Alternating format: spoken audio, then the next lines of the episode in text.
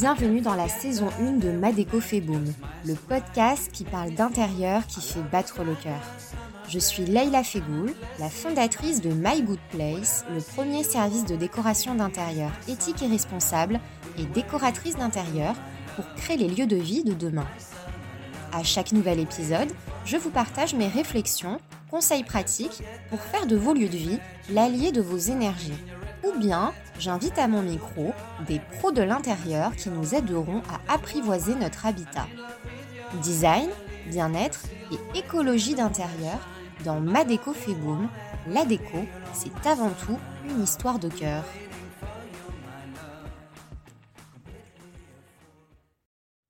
Bonjour à tous et bienvenue dans ce nouvel épisode du podcast de Ma déco fait boom.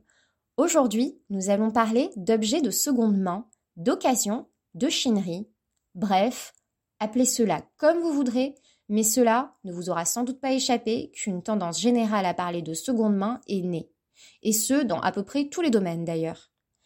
Plus qu'une tendance, le marché du design d'intérieur d'occasion ou de seconde main connaît un vrai essor aujourd'hui. Peut-être une envie générale de créer son propre environnement plus authentique, qui se fait ressentir de plus en plus, mais surtout une réelle prise de conscience quant à l'avenir climatique de notre planète. Beaucoup d'entreprises et de professionnels d'intérieur parlent aujourd'hui de chiner et d'acheter en seconde main pour agir et consommer de manière plus responsable, tout en se faisant plaisir bien sûr, et chacun à son échelle.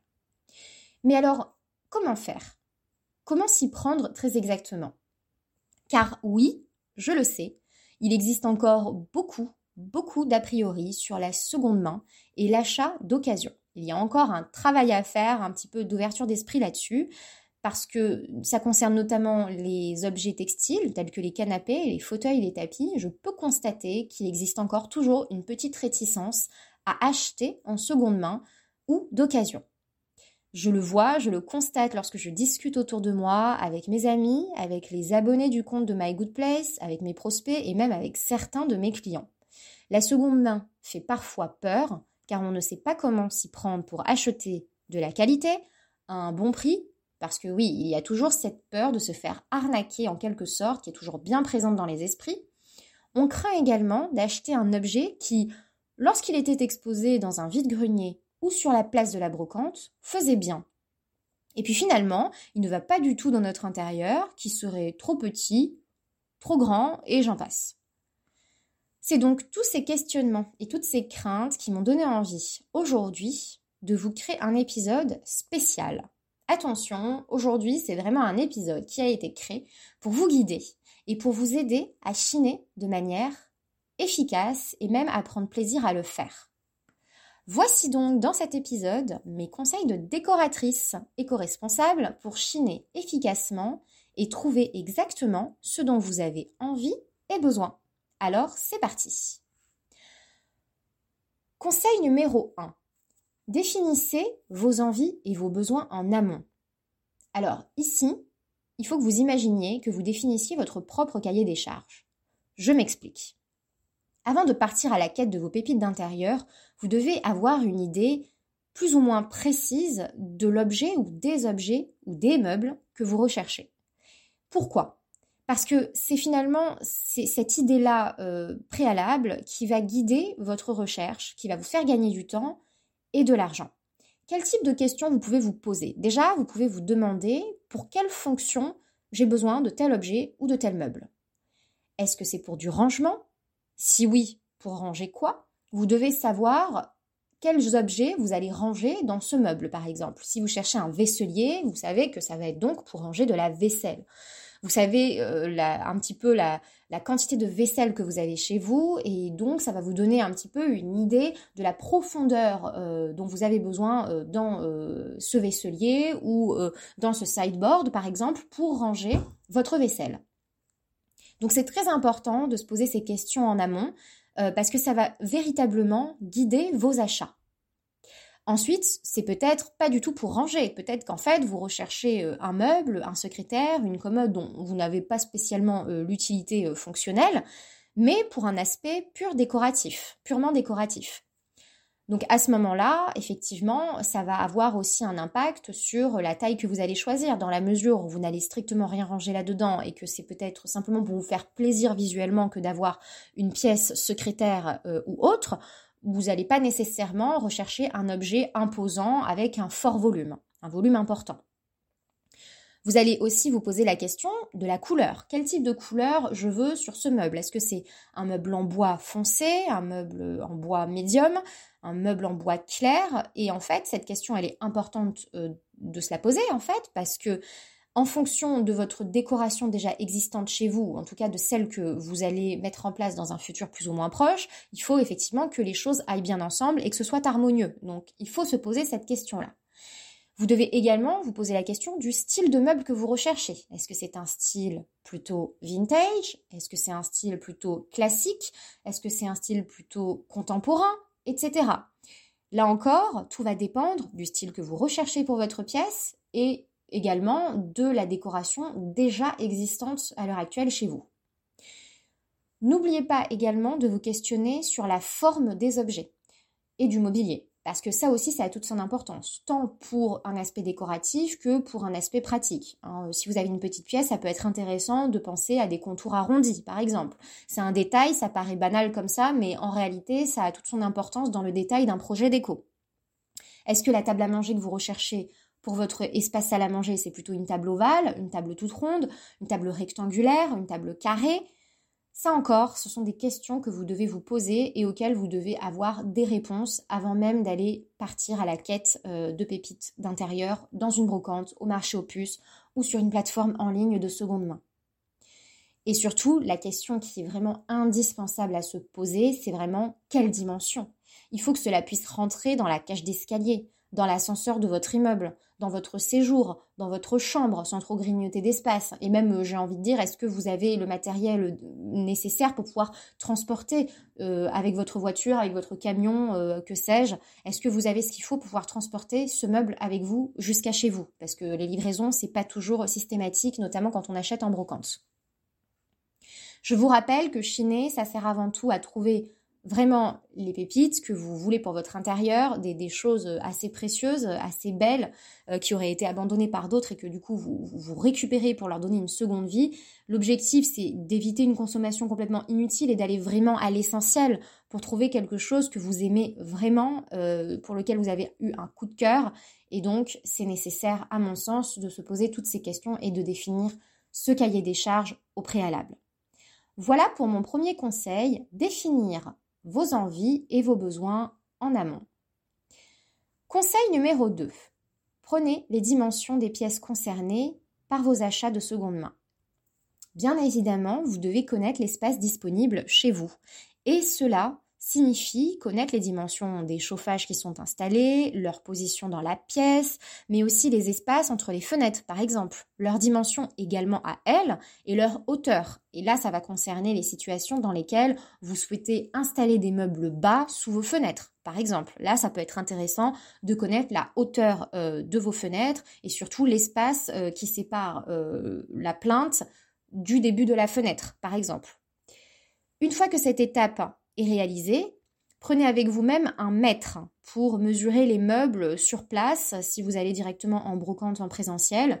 Ou alors, si ce n'est pas le cas, vous questionnez le vendeur sur les dimensions euh, de manière très précise. Vous demandez la hauteur, la largeur, la profondeur de l'objet si vous chinez sur des plateformes en ligne. Voilà pour le deuxième conseil, prendre les dimensions des pièces concernées par vos achats de seconde main. Conseil numéro 3. Reconnaître une copie d'un original. Alors, ce conseil, il vaut surtout pour les personnes qui souhaitent se procurer des pièces de grands designers, plus ou moins rares. Sachez que les pièces de grands maîtres ou de designers sont reconnaissables à travers de tout petits détails en fait, hein, sur leur pièce avec un numéro de série qui est gravé ou étiqueté sur la pièce. Euh, la pièce, d'ailleurs, présente en général le nom de la marque ou de l'artiste que l'on veut, euh, que l'on ne retrouve pas en fait sur, les, sur de banales copies. Et euh, par ailleurs, il faut également avoir une, une, attention toute particulière pour les matériaux qui sont utilisés. Très souvent, quand on est sur un original, les matériaux utilisés sont des matériaux qui sont nobles.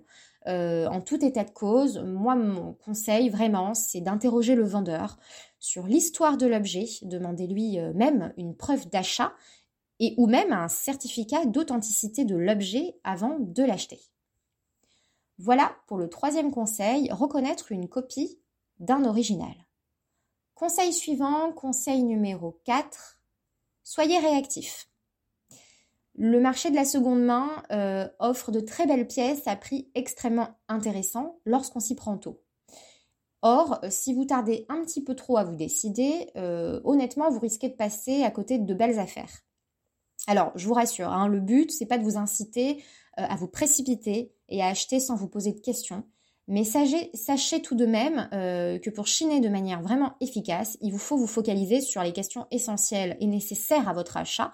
Euh, puis, dès que vous avez vos réponses, convaincantes ou non d'ailleurs, et si le coup de cœur a opéré, ne tardez pas et, et, osez acheter ce qui vous fait envie et ce que vous aviez prévu, notamment dans votre cahier des charges au préalable, d'acheter. D'ailleurs, j'espère que ce guide de conseil euh, à travers cet épisode de podcast vous aidera justement à vous poser les questions essentielles et nécessaires à votre achat euh, et vous faire gagner du temps. C'est en tout cas euh, le but de cet épisode pour être plus réactif. Voilà ce que je pouvais vous dire sur le conseil numéro 4, d'être réactif lorsqu'on chine, qu'on achète en seconde main. Conseil numéro 5, osez poser toutes vos questions en amont avant l'achat. Vous achetez quelque chose d'occasion, de seconde main. Vous êtes tout à fait en droit de poser toutes les questions qui vous viennent à l'esprit. Alors à partir du moment où c'est euh, complètement euh, logique et pertinent et, qu'effectivement ça conditionne complètement euh, le fait que vous, achetiez ou que vous n'achetiez pas, hein, évidemment.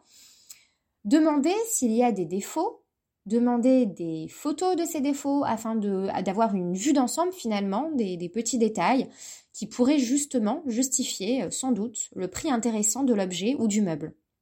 Je vous conseille honnêtement d'appeler directement le vendeur euh, si vous chinez notamment sur une plateforme euh, plutôt que d'échanger par message. Alors pourquoi? Parce que en fait quand vous allez avoir un échange téléphonique avec la personne, vous saisirez plus facilement les propos de cette personne, vous allez entendre sa voix, vous allez capter son intonation par message, euh, par téléphone, pardon, ce qui n'est pas le cas justement quand vous échangez par message interposé. Euh, donc moi, je, pars vraiment du principe que euh, si vous pouvez avoir la personne au bout du fil en lui posant toutes les questions, évidemment avec des photos à l'appui, c'est quand même mieux.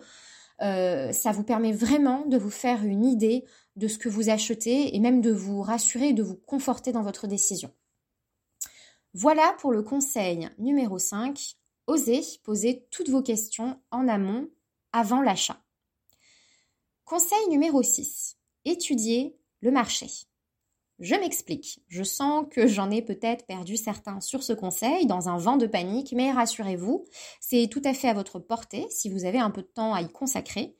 En réalité, quand je dis étudier le marché, ça signifie surtout se renseigner sur le prix de l'objet dans un état neuf pour ensuite comparer avec le prix en seconde main au regard de son état général, cela signifie en fait euh, comparer avec euh, d'autres brocantes en ligne par exemple ou d'autres brocantes en présentiel qui proposeraient en fait ce même objet avant euh, de faire votre choix. Donc en fait l'idée c'est vraiment de mesurer l'écart de prix qu'il existe en fait entre l'objet qui est neuf et celui qu'on vous propose en seconde main, mais il faut aussi apprécier ce prix-là en fonction de l'état euh, dans lequel il est. Hein. Est-ce qu'il y a des rayures? Est-ce qu'il y a un petit pied qui est cassé? Est-ce qu'il y a quelque chose à recoller, à réparer? C'est vraiment tous ces éléments-là qu'il faut prendre en considération pour savoir si le prix qu'on vous propose est exagéré ou si est euh, juste par rapport à l'état général euh, de cet objet. Voilà pour le conseil numéro 6, étudier le marché. Conseil numéro 7. Prendre en compte une potentielle restauration dans la négociation du prix. Lorsque vous achetez en seconde main des objets ou des meubles de design d'intérieur, l'objectif est aussi de pouvoir négocier pour faire entrer ces achats dans son budget. C'est le principe même, généralement, euh, euh, c'est pour ça aussi qu'on achète en seconde main, c'est qu'on a un budget euh, plutôt bien défini et on ne souhaite pas le dépasser. Et puis, euh, on souhaite également euh, proposer une autre vie à, ces objets-là pour éviter de relancer une chaîne de production. Alors, c'est plus ou moins vrai selon que l'on chine dans une brocante en présentiel ou directement sur une plateforme en ligne, euh, comme par exemple Isidore, Used, Le Bon Coin, Vinted, Salency, etc. Juste pour vous donner quelques, quelques exemples comme ça de, vive voix. Mais effectivement, si l'objet nécessite d'être repeint, d'être poncé, d'être restauré ou réparé, vous pouvez tout à fait proposer un prix un peu différent à la baisse, en l'expliquant d'ailleurs aux vendeurs. Hein. Euh, l'objectif ici, c'est vraiment d'argumenter et d'expliquer pourquoi vous proposez ce prix euh, en toute bonne foi et en toute objectivité afin de faire entrer euh, dans le prix de vente en fait le matériel et le temps que vous aurez à passer pour restaurer cet objet ou ce meuble. Euh, il vous faudra même peut-être dans certains cas euh, repasser par les services d'un tapissier euh, pour remettre en bon état l'objet. et puis voilà, les services d'un tapissier, en règle générale, c'est ça a quand même un, coût, un certain coût, qui est tout à fait légitime parce que le travail que les tapissiers font est assez incroyable et, et c'est vraiment du fait main avec un savoir ancestral et artisanal. Donc c'est tout à fait logique de payer ce prix-là, mais vous devez vraiment le prendre en considération euh, si vous devez passer justement par un tapissier derrière pour remettre euh, euh, vraiment au goût du jour ou même en état de, marche ou de fonctionnement l'objet que vous avez acheté. Donc cela bien évidemment donnera lieu à des négociations avec le vendeur et donc c'est à vous d'être convaincant et d'être juste par rapport à l'état de l'objet que vous souhaitez acheter. Voilà pour le conseil numéro 7, prendre en compte une potentielle restauration dans la négociation du prix. Et nous arrivons au dernier conseil de cet épisode de podcast, que j'ai gardé pour la fin, bien évidemment. Conseil numéro 8, faites appel à un décorateur éco-responsable pour chiner les bons objets au bon prix pour votre budget.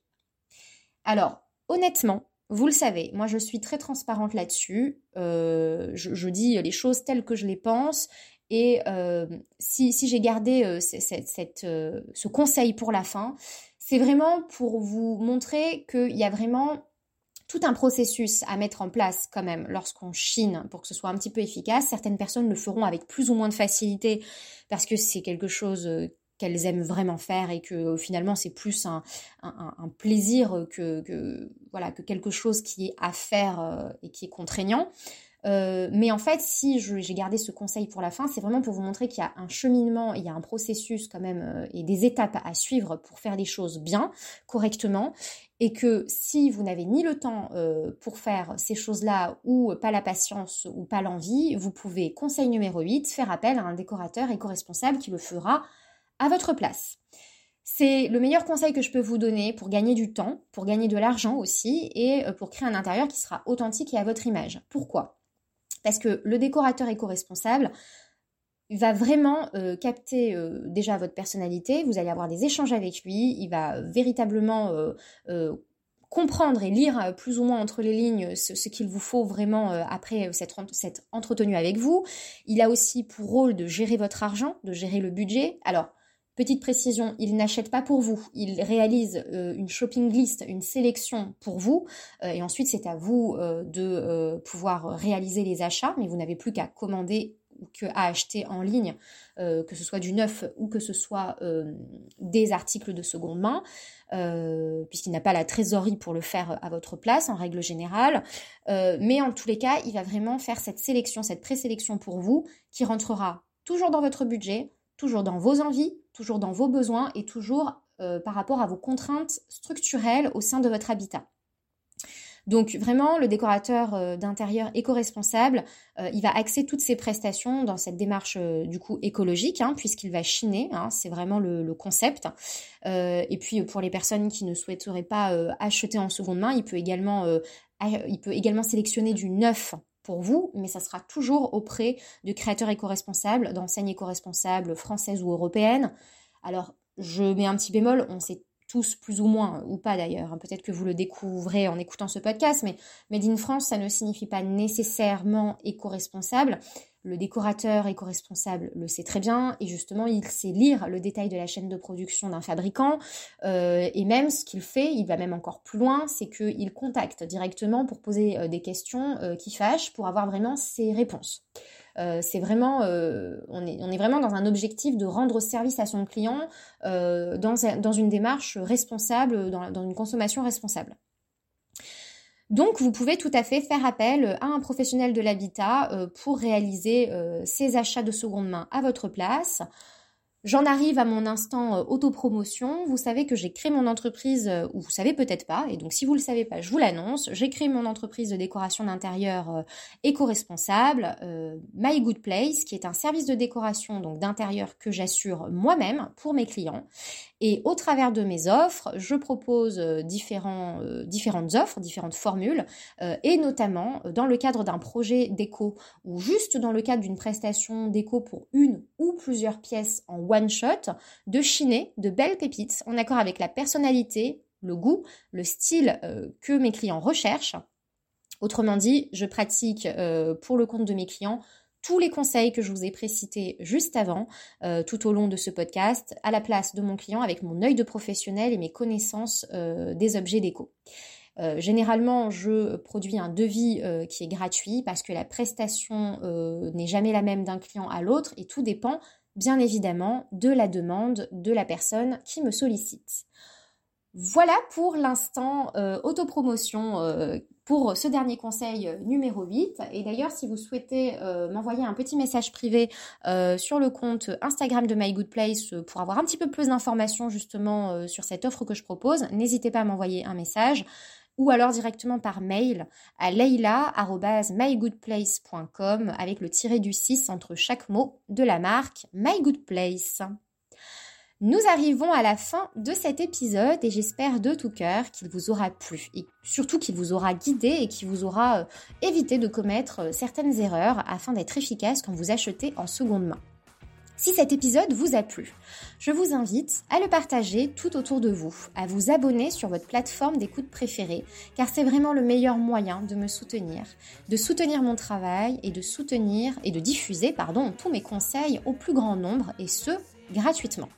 Si vous écoutez ce podcast sur Apple Podcast, vous pouvez aussi mettre des étoiles et laisser un commentaire car c'est justement ce qui permet de faire remonter l'émission Madeco fait boom dans la fiche présentation des podcasts. Un grand merci à vous tous par avance et il ne me reste plus qu'à vous souhaiter de créer un intérieur qui fait battre votre cœur.